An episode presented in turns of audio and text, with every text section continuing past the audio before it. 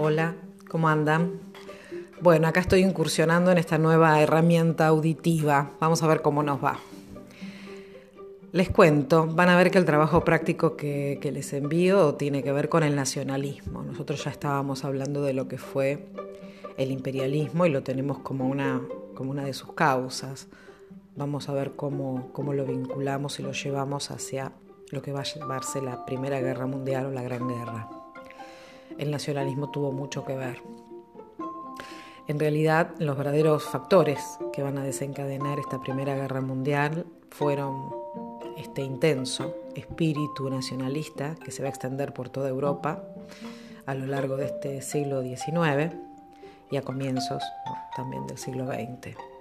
A esto le tenemos que sumar la rivalidad económica y política entre las distintas naciones, y el proceso de militarización. ¿Se acuerdan cuando nosotros estuvimos hablando de este desarrollo de la segunda parte, de la segunda fase de la revolución industrial, que había llegado un desarrollo muy importante en todo lo que tiene que ver con el material bélico? Entonces se genera como una silenciosa carrera armamentística que es una, una característica de toda esta sociedad internacional en esta última parte, sería el último, si dividimos el siglo XIX en tres, el último tercio, ¿no? Y, está vinculado con también la creación de las alianzas que se van a enfrentar.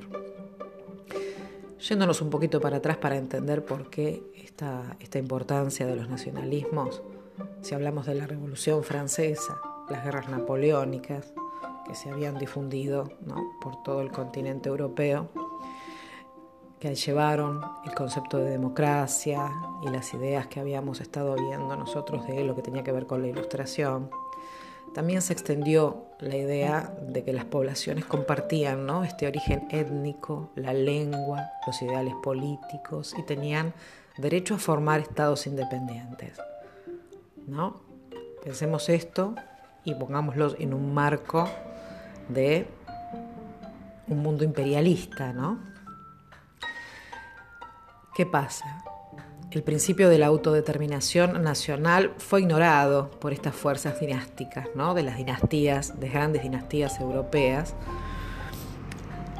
y allá lejos, por el Congreso de 1815, el Congreso de Viena, todo esto no fue tenido en cuenta. Entonces, muchos pueblos que no querían convivir terminaron conviviendo porque hubo como una arbitraria decisión con respecto a estas fronteras. ¿no? Entonces muchos pueblos que querían esta autonomía, que ya habían transitado por esta idea de democracia, de Estado, quedaron sometidos a dinastías locales o a otras naciones. Por ejemplo, en, en los estados germanos quedaron divididos en ducados, principados, todo eso se estableció en el Congreso de Viena. Lo mismo pasó en Italia. Entonces eso generó, profundizó las diferencias. Tuvimos una etapa después de revoluciones, otra tanda de revoluciones, ¿no? que fueron las revoluciones burguesas del 20, del 30, del 48, que van a tener como otra, una, una vuelta ¿no? a esta a esta concepción de estados y de luchar por la democracia. Vamos a terminar con las unificaciones finalmente, ¿no? De los Países Bajos en el 30, la unificación italiana en el 61, en el 71 la unificación alemana. Es decir, que ya no eran separados, sino que se unifican. Pero los conflictos nacionalistas seguían sin resolverse en otras áreas de Europa.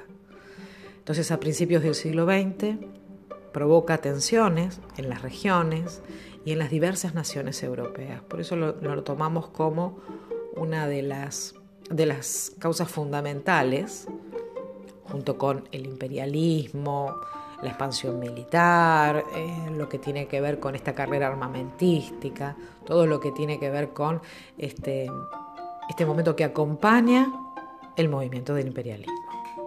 Por eso nos metemos hoy a estudiar en detalle cómo se fortalecieron esos nacionalismos en los distintos en los distintos estados.